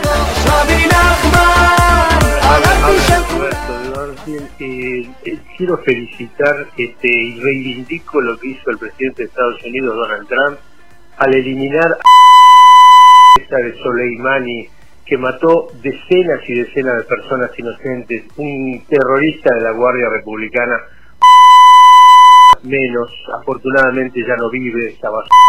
Y espero que estos 52 puntos que tiene previstos eh, bombardear los ejecute como corresponde. Hay que terminar con estos terroristas sin descendientes de los persas que son la basura más grande que hay en la, en la actualidad. Eh, así que muy bien Donald Trump, reivindico su accionar. Ojalá tuviéramos gente así acá. ¿eh?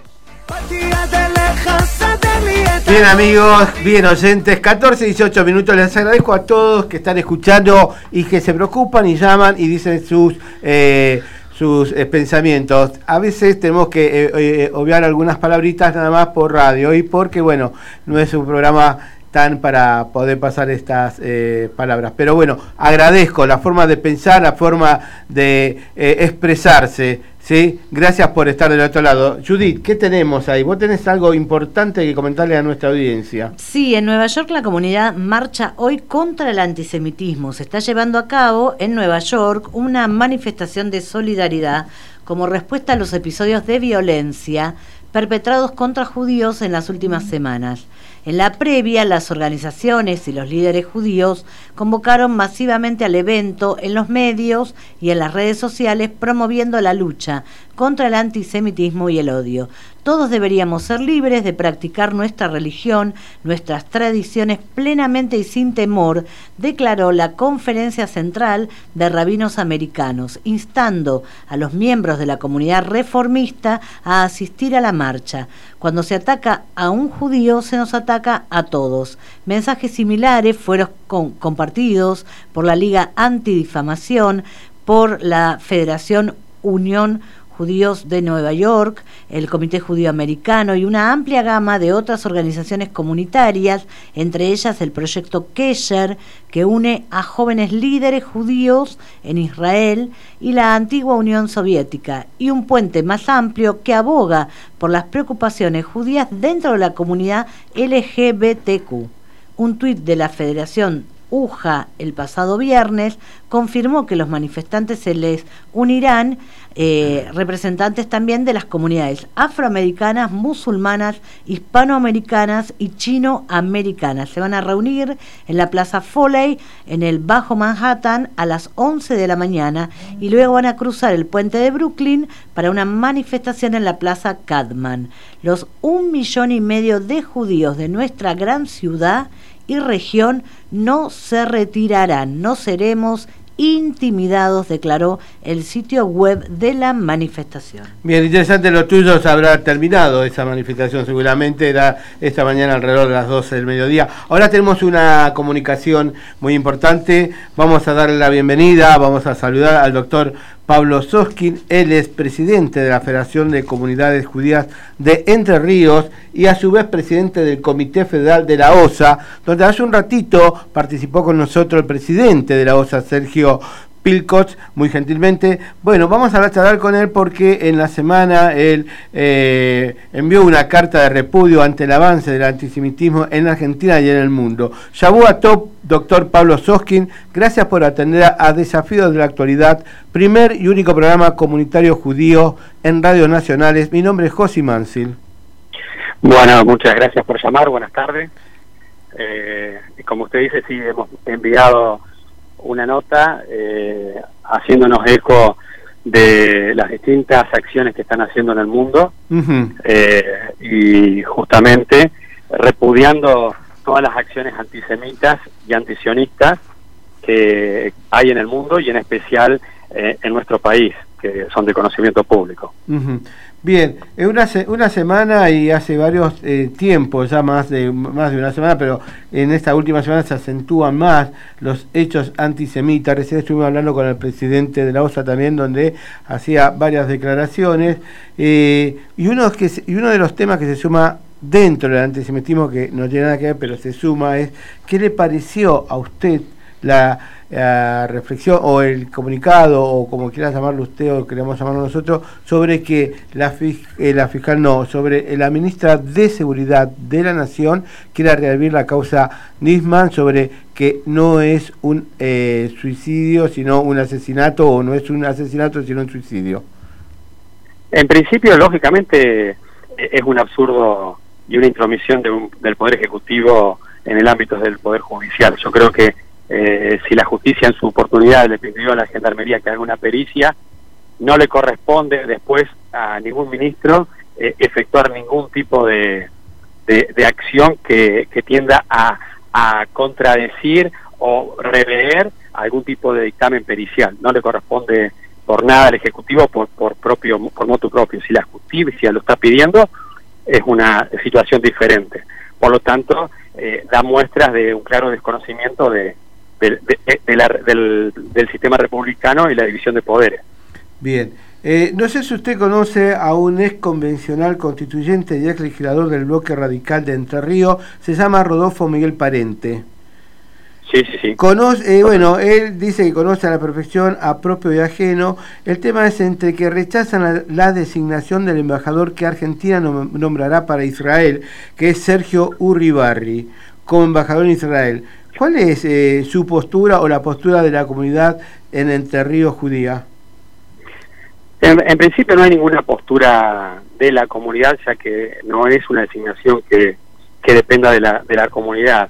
Eh, el eh, doctor Olivarri está denunciado por algunas causas de, de corrupción, las cuales todavía no han tenido eh, una condena, y Ujú. el principio que rige nuestro país, que tenemos que ser todos conscientes de que uno es inocente hasta que se lo declare culpable, y nosotros eh, no podemos como comunidad eh, expedirnos respecto de causas que se están eh, eh, Claro. eh, produciendo en la, en la justicia. Por lo tanto, eh, no podemos decir que Uribarri haya sido una, un- una persona que se haya manifestado en contra de la comunidad o en contra de Israel, por lo tanto no tenemos una observación que hacer respecto a su designación como tal. El resto, sobre la- la- el tipo de persona, el tema de las causas, eh, quedará en el arbitrio de cada uno en- entender si es buena o mala la designación, si corresponde o no, si es la persona adecuada, eh, pero la comunidad en sí, institucionalmente no se puede pedir porque no existe todavía una condena eh, respecto de, esa, de su persona y de sus procederes. Bien, el presidente hoy la Cancillería en su conjunto eh, se refirió a los últimos acontecimientos bélicos entre Estados Unidos e Irán. ¿Le sorprendió la muerte de este general iraní Qasem Soleimani?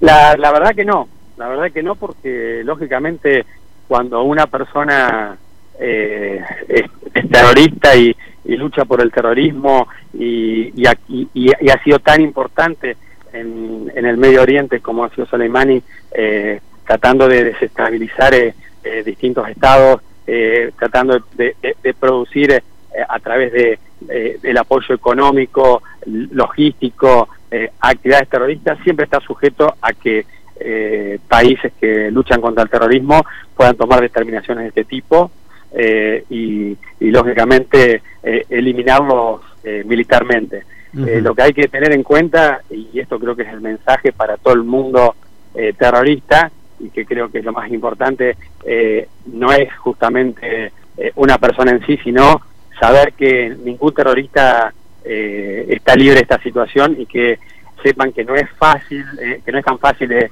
mandar gente a matarse por ellos, sino que ellos también están en la mira y que los que apoyan el terrorismo pueden sufrir estas mismas consecuencias. Lógicamente que, que ent- entendemos que, que la, la- la- realidad es una guerra, es una guerra contra el terrorismo y, y lógicamente que quienes están propugnando el terrorismo en el mundo eh, están en la mira de los países que, que- que luchan seriamente contra el terrorismo. Bien, eh, 14 a 26 minutos estamos hablando con el doctor Pablo Soskin, que es presidente de la Federación de las Comunidades Judías de Entre Ríos y presidente de- del Comité Federal de la OSA. Me acompaña nuestra voz femenina Judith Ninhauser, que le va a hacer una pregunta, doctor.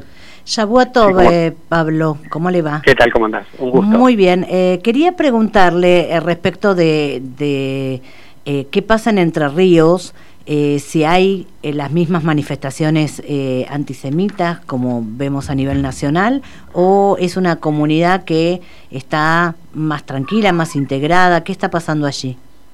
No, lógicamente estamos insertos en, un, en un país donde eh, la- la- las acciones antisemitas están en todos los lugares, de distintas formas, en, distintos, eh, en distintas facetas, algunas marcadas en el odio al judío, viejo odio al judío que, eh, que, que- que es de, de toda una vida, otras que se disfrazan de anti-israelismo, eh, tratando de, de pegarle a alguna- al único Estado judío, ya que todavía eh, se amparan eh, eh, en la ley antidiscriminatoria donde todavía no hay un concepto tan marcado de que el antisionismo es antisemitismo, o sea, que realmente Entre Ríos y, y puedo decir que en todas las provincias del, del país el antisemitismo en todas las versiones golpea de la misma forma.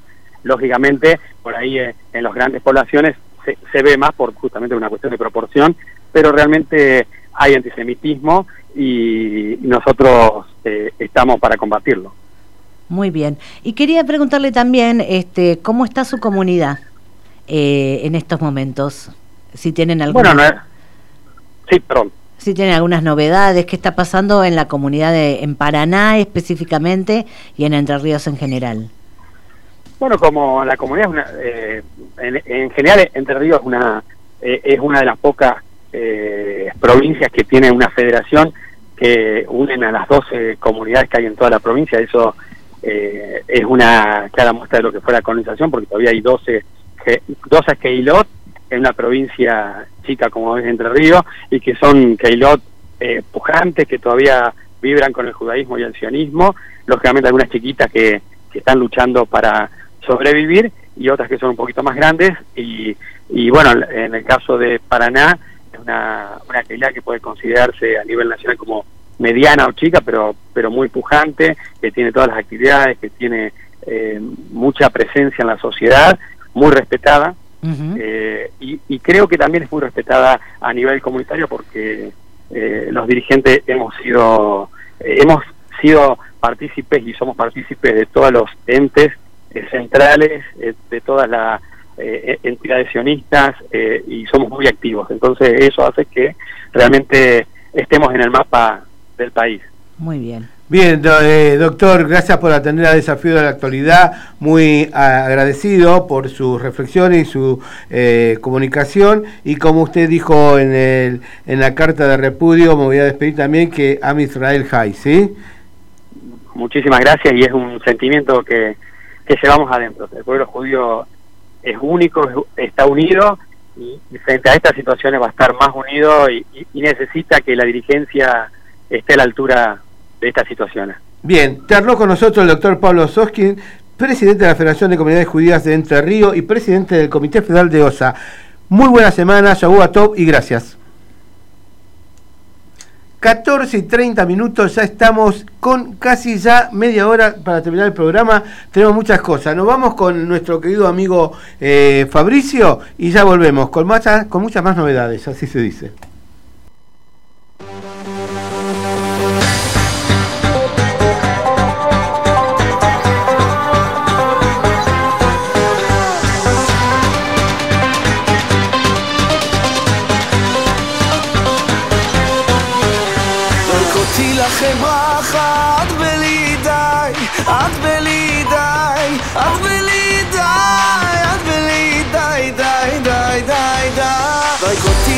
ברכה, את בלי די, את בלי די, את בלי די, את בלי די, די, די, די, די. זרק אותי לכם ברכה,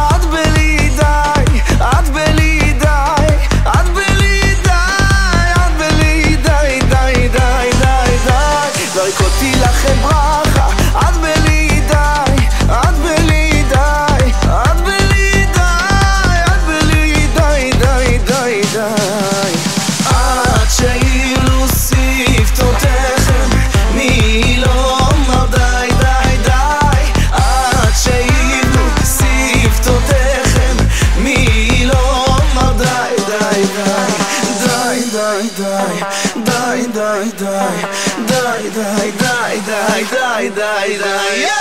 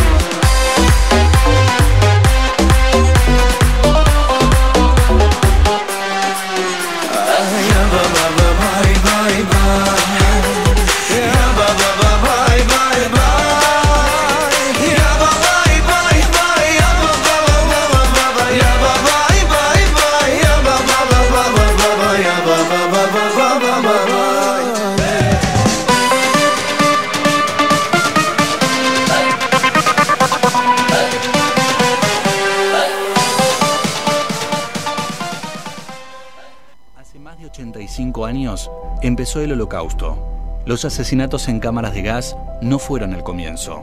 Todo empezó con la elección ganada por los nazis, el nacionalismo creciente y el odio a minorías. En 2019, recordar lo que sucedió es fundamental. Con el ascenso mundial del antisemitismo y otras formas de odio, los crímenes contra la humanidad continúan.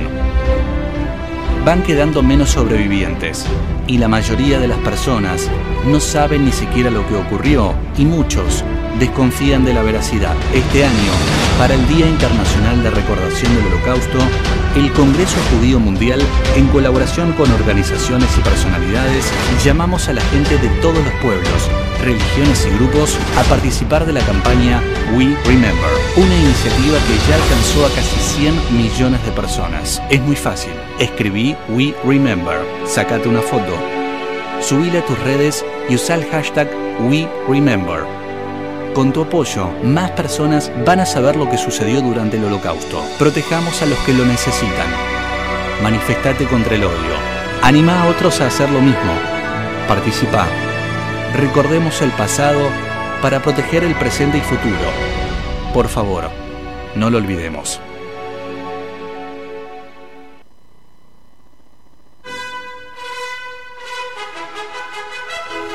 14 y 35 minutos, queríamos empezar este, esta última media hora con este We Remember, que es todos los 27 de enero se recuerda esto y bueno, ya queríamos empezar ya a mentalizarnos, a mentalizar a todas nuestras audiencias sobre este Día del Internacional del Holocausto que es muy muy importante, ya se van a cumplir, el año pasado hizo 85 años, hoy este año va a ser 86.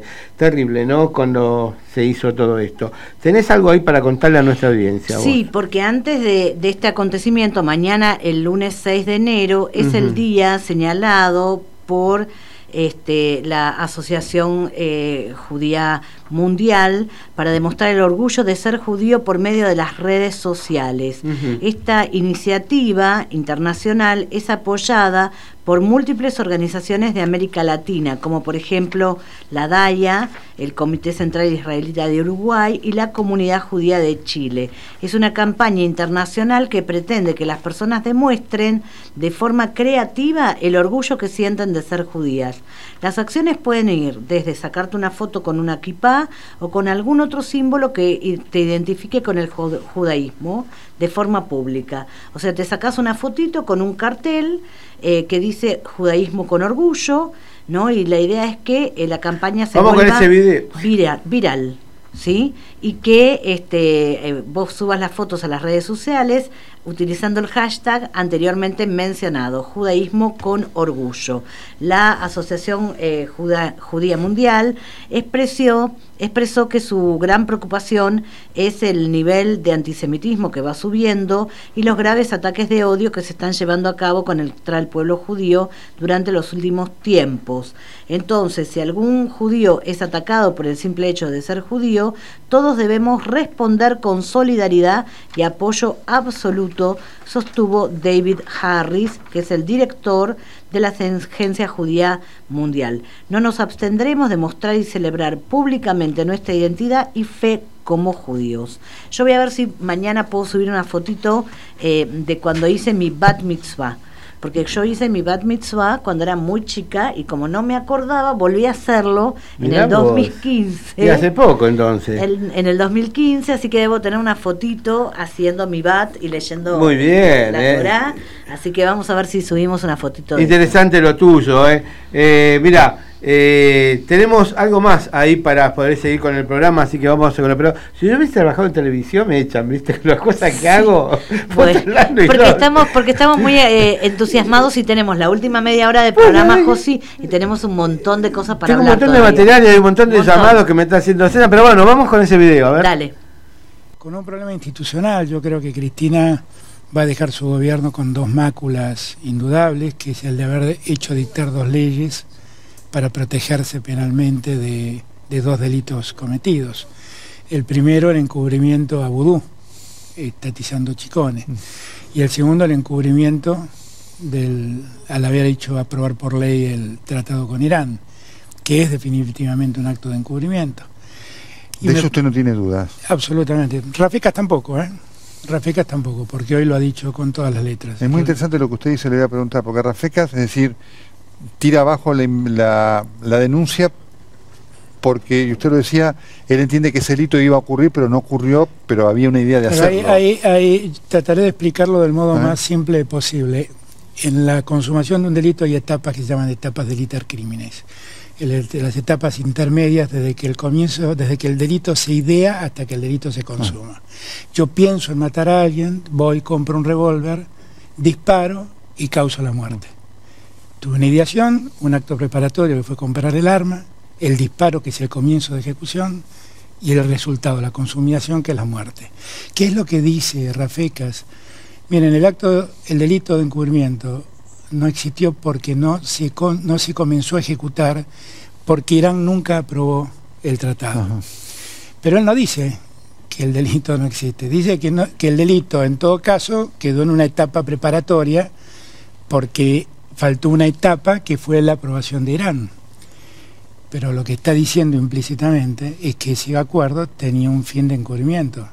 Claramente. Yo creo que es un mal. Mire que yo tengo una opinión de Rafecas, pero creo que es un mal análisis. Porque si él quería analizar las etapas del iter criminis, el delito comenzó a ejecutarse con la firma del convenio. Y no se consumó por circunstancias ajenas a la voluntad de los autores, que es que un- una Cámara declaró inconstitucional el tratado. Esto lo que haría es dejar el encubrimiento en grado de tentativa. Y me parece que, siguiendo la lógica de Rafecas, eso hubiera sido la calificación correcta. Pero bueno, él ha pensado otra cosa, yo creo que esto va a tener que ser revisado y lo veremos. Yo días atrás escribí en el diario La Nación un Sí, artículo que hablaba, hablaba de esto, ¿no? que hablaba de que finalmente el acto de encubrimiento es la firma del acuerdo, que lo que Nisman dejaba al descubierto es cómo el gobierno se valía de personajes secundarios, de personajes este, liminares, de personajes casi marginales de la política para vincularse y relacionarse con, con el gobierno de Irán y que eso con las escuchas que, que pasaron todos hemos observado. Eh, y yo creo que esto merecía una mejor investigación, porque por lo mismo que dice Rafecas, por lo mismo que dice Rafecas. Si Rafecas piensa que el delito no se consumó porque Irán no aprobó el tratado, está diciendo que Argentina hizo todo lo necesario para consumar el delito. Usted sabe que su palabra tiene mucha importancia en relación a esto y por eso nos interesaba su presencia aquí, porque usted no es solamente un analista de este hecho, usted fue protagonista de toda la génesis de la presencia de Nisman allí, junto con Néstor Kirchner y todas esas estructuras. ¿no es Así cierto? es, así Eh, su, es decir, su evaluación es que la investigación de Nisman no era un delirio, como desde el gobierno y de algunos sectores No, se quiere esgrimir. No, no, además yo creo, recuerdo siempre, alguna, lo hablamos la última vez que, no sé si hablamos para acá o por radio, que le comenté que yo lo vi en diciembre a Nisman, Sí, cuando sí, me comentó contó. en el supermercado, eh, tengo probada la, el encubrimiento Claro, y yo me reí. eso. Claro, y yo me reí y le dije, pero el encubrimiento ya existe, es el tratado, es el acuerdo, es el pacto, esa es la, consumación del encubrimiento. Insisto, eso no se logra concretar por circunstancias ajenas a la voluntad de la Presidenta y de Timerman, que son los ideólogos y los impulsores. Yo le diría que en un caso estaríamos hablando en términos penales de un instigador, que es la Presidenta, y estaríamos hablando en el otro caso de un, de un autor directo que es el que firma ese acuerdo. Eh, por lo tanto, me parece que esto merecía un mejor análisis. Lo que me llama la atención es la, el des- des- limine. Eso sí es muy difícil de entender porque esto merecía un mejor Claro. análisis. Partiendo de la premisa que el mismo juez dice que el delito no, se, consu- no se consumó, no comenzó a ejecutarse, pero está diciendo que estaba todo preparado para que Claro. ocurra. Hay un punto muy importante que usted narra de ese encuentro con Nisman que le pasa en diciembre, en donde Nisman sí le confirma que al margen de las escuchas tenía elementos de algo que él venía investigando no de hacía unos días y unos meses. Sí, así fue, así fue. Yo no conozco, la verdad, ni las escuchas ni los elementos de prueba que hay allí. Me parece que el caso meritaba un mejor análisis, sinceramente, no, no una, li- una- un archivo in limine por cuestiones teóricas, porque usted se da cuenta que estamos debatiendo una cuestión Sí, teórica. claro, por supuesto. No, estamos, estamos discutiendo cuál es el momento de comienzo de ejecución Claro. de un delito. es casi un tema de gabinete para teoría del delito, no es para resolver un caso. Hubiera preferido que sea un poco más, mm, bueno, que, que por lo menos eh, despejemos más dudas, ¿no? Eh, igual de todas maneras, yo insisto, para tampoco engañar a la gente, el día que la presidenta, si algún día la presidenta era citada a declarar por esto, la presidenta solo tenía que decir que estaba cumpliendo con la ley, porque ella hizo dictar una ley que la encubra. Ella, esa ley, en términos penales, es casi una am- autoamnistía que Cristina se puso, es casi una autoamnistía. Eh, y, y la verdad yo lo digo con mucho pesar, Eh, yo lo digo con toda franqueza porque había otro compromiso con los 85 muertos de AMIA.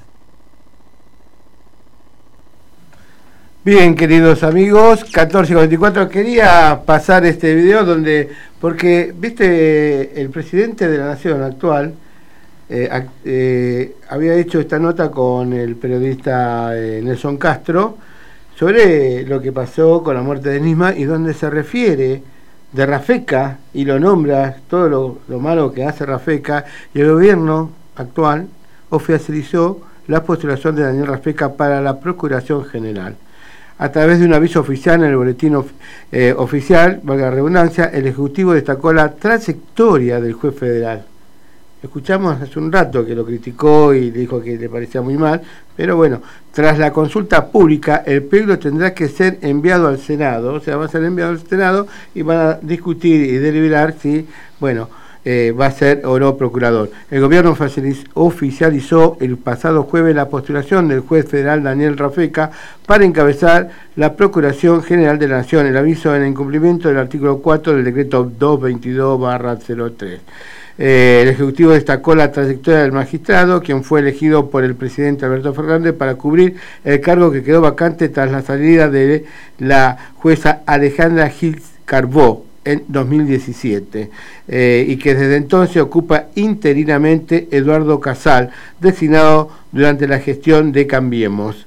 En diciembre pasado, el mandatario anunció por sus redes la reunión que mantuvo con Rafecas, de quien dijo que no solo es un juez federal, sino también un jurista reconocido internacionalmente y una eminencia del derecho. Por eso, desde el Poder Ejecutivo propondremos el Congreso que sea... No puedo leer más, no, no puedo entender. Lo escuché algo recién y la verdad que me da no sé qué. Digo, pero ¿qué somos? ¿Tontos? Subestima, ¿Subestiman a la gente? Primero dicen una cosa, después dicen otra. Realmente no, no, no, no, no, no tengo palabras, ¿viste? A mí me, se- como que subestiman a la gente, como que no les importa nada. Y cuando llegan al poder parece que se olvidan de lo que pensaban antes, ¿no? Pero es terrorífico lo que dijo sobre Rafeca. Y lo que dijo también eh, es gravísimo, que era una autoamnistía que se daba a Cristina. Te- eh, eh, Pero una de cosa, ¿cómo, esto. cómo te podés lavar la mano? Pero como que, como- no, fueron cosas del pasado, ya está. Yo realmente no puedo, a mí me da, yo no sé cómo se vota, cómo votamos. Pero no por él solo, por todos, ¿viste? Quedó un país medio destruido cuando nos estaban queriendo vender algo distinto también, vamos a ser sinceros con todos, pero esto es terrorífico, esto está muy mal. Y vamos mal, la comunidad va mal en este, en Por este supuesto. sentido. ¿eh? Este año va a ser muy muy complicado el sistema y el tema, ¿eh? Es un, es un año muy difícil para la comunidad, totalmente. porque no solamente eh, ya tenemos a una ministra de Seguridad que osa meterse en donde no le interesa, pero es la ministra de Seguridad. Eh, no hablemos del presidente de la Nación, no hablemos de la vicepresidente, no hablemos de la ONU donde hay un representante que habló muy mal de la comunidad judía. A eso ya estamos acostumbrados. ¿Me entendés? No hablemos del INADI, que hay otros representantes, pero bueno, yo creo que esto no lleva, no va a buen puerto, ¿eh? si no damos, como dijo el presidente de la OSA hace un rato, por desafío a la autoridad, eh, diciendo que bueno, él va a hacer todo lo necesario dentro de su puesto, de su lugar, lo que corresponda. Bueno, vamos a ver si las demás instituciones también prevalecen y, se ponen un poco los pantalones largos y, y una vez por todas enfrentamos, pero bien, para que esto ya no se... Todo es malo, todo el eh, uno habla, el judío, ya, ya hablan peste, ya hablan mal, ya empieza el antisemitismo, ya empieza el odio. Es terrible lo que pasa. Pero bueno, la gente seguimos esperando qué. ¿Qué vamos a esperar? Bueno, la verdad, por ejemplo, ¿podemos esperar la verdad? No sé, realmente no sé. Pero bueno, quiero contarles a toda nuestra audiencia que la DAIA cruzó a Moró y lo acusó de realizar declaraciones antisemitas al vincular a Israel con fondo buitres. Te cuento, la DAIA salió al cruce en declaraciones del diputado nacional por el Frente de Todo, Leopoldo Moró, a sostener que no hay mayor muestra de antisemitismo que relacionar a los fondos buitres con Israel y la comunidad judía argentina. La controversia se originó luego de que el legislador nacional expresó que la calificación de asesinato con la que se caratuló la muerte del fiscal federal Alberto Nisman, quien investigaba el atentado a la AMIA, fue una de las operaciones de marketing mejor concebida a nivel global. La empujaron el Estado de Israel, la derecha norteamericana, los fondos buitres y los socios locales de ese club, comprometió Moró en el mensaje que transmitió a través de su cuenta de Twitter el pasado viernes. Ahora, ¿con qué eh, naturalidad habla de los fondos buitres? ¿Con qué naturalidad habla de Israel? ¿Con qué naturalidad habla de toda la comunidad judía? ¿Quién sos, Moró, para hacer estas declaraciones? ¿Tenés algo? No sé, tienes que tener alguna prueba. Para hablar Además, de todo esto. Josi, es de un desconocimiento, ¿no? Porque en realidad lo que escupe es odio. ¿De ¿no? qué, cómo vive este hombre? ¿Del no establishment vive? ¿O debe vivir eh, en serio en una po- pobreza eh, íntegra? ¿Debe estar comiendo, pobrecito, algo de que sobra la comida? Pues este tipo no creo que tanto que habla de la derecha norteamericana, del establishment, de los buitres. ¿Quién te paga el sueldo, Moró? Y es un desconocimiento además de lo que es el judaísmo, ¿no? Porque siempre intentan hablar de autoatentados. Claro. Diputado, ¿qué- di- Mirá, mejor me callo la boca porque podría decir una mala palabra. Pero realmente Moró me da, da, da que pensar, da, da lástima hacer declaraciones tan insulsas, porque realmente Sí, no tiene son sentido. repugnantes estas. La verdad que es repugnante. Pero, te- no, pero escúchame, ¿cómo puedes decir todo esto? No, no, porque es diputado nacional, porque tiene fuero. Realmente, tenés una noticia más vos, creo. Mira, esto está en concordancia con, con esto que vamos a comentar, ¿no? Jorge Elbaum, eh, que es este ex director ejecutivo de DAIA, se disculpó con Waldo Wolf y aclaró que la información era errónea. Pero hasta que aclaran, ¿no? Ya está hecho el crimen. Ya está hecho claro, Ya está el hecho el crimen. ¿no? Entonces dice que aclaró Elbaum que la que fue errónea la información en la que aseguraban que el diputado eh, nacional por el Frente Juntos por el Cambio, Waldo Wolf, había recibido una suma superior a un millón de pesos para un viaje que realizó el año pasado Uruguay, ¿no? para un acto convocado con motivo del atentado a la AMIA, este, cuando Waldo mostró eh, a través de sus redes eh, sociales, ¿no? Que no fue de esa cantidad de dólares que le dieron. No, que Una vergüenza. 250 dólares para viáticos y el resto se pagó él y que fue como representante, ¿no? Eh, a, a- a compartir y a, y a recordar este el atentado este, con la comunidad de- en Uruguay, ¿no? Es verdad. Pero es bueno, verdad. tienen una línea, este, esos son antisemitas. Claro, son discípulos de. Goebbels, que, que mentía, mentía, miente, miente, que algo quedará, ¿no? Terrible. Y la verdad es que hacen un daño muy grave y viven en el odio. Esto les tiene que hacer mal también a ellos, Josi. Y yo supongo que con el tiempo le va a hacer mal. No ahora, pero con el tiempo sí. Pero bueno, Eh, vamos a cambiar de ánimo, vamos a cambiar de aire. Nos vamos con nuestro querido operador y ya volvemos.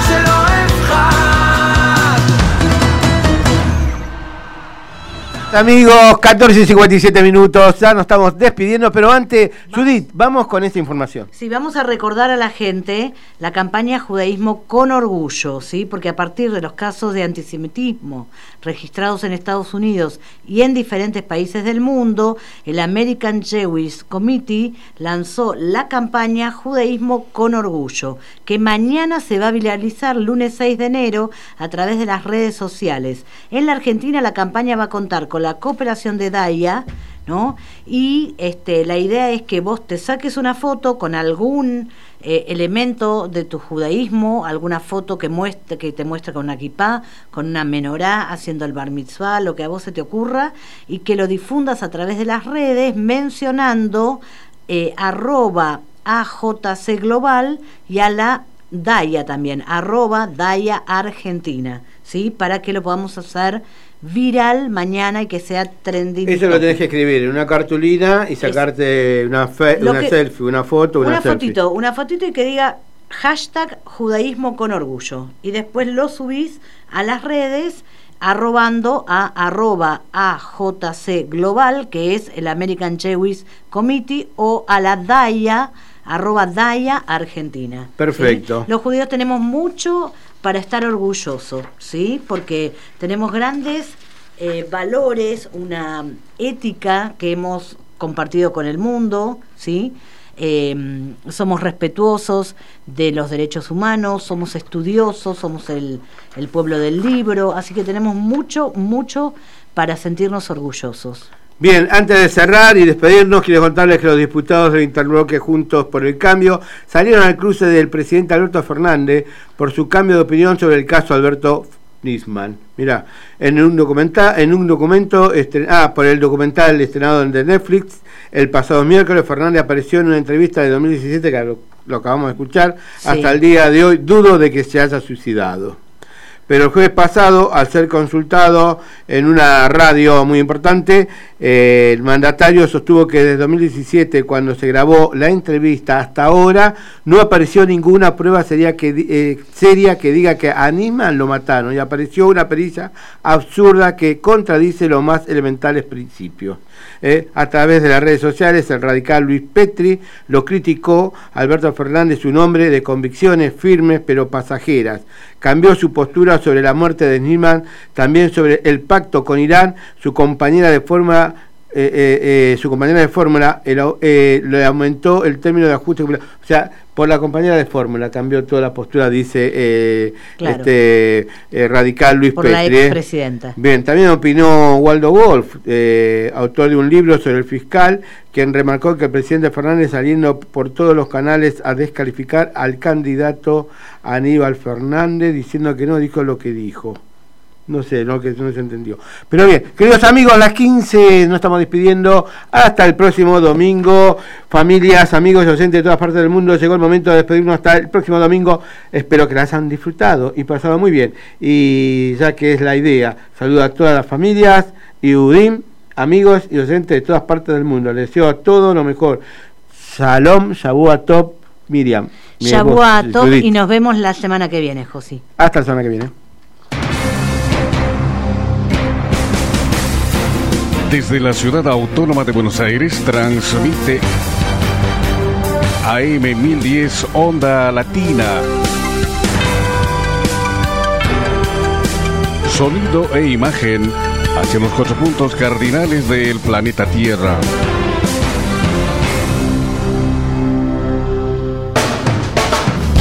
En Onda Latina, paramos para comprar. Inicio espacio publicitario.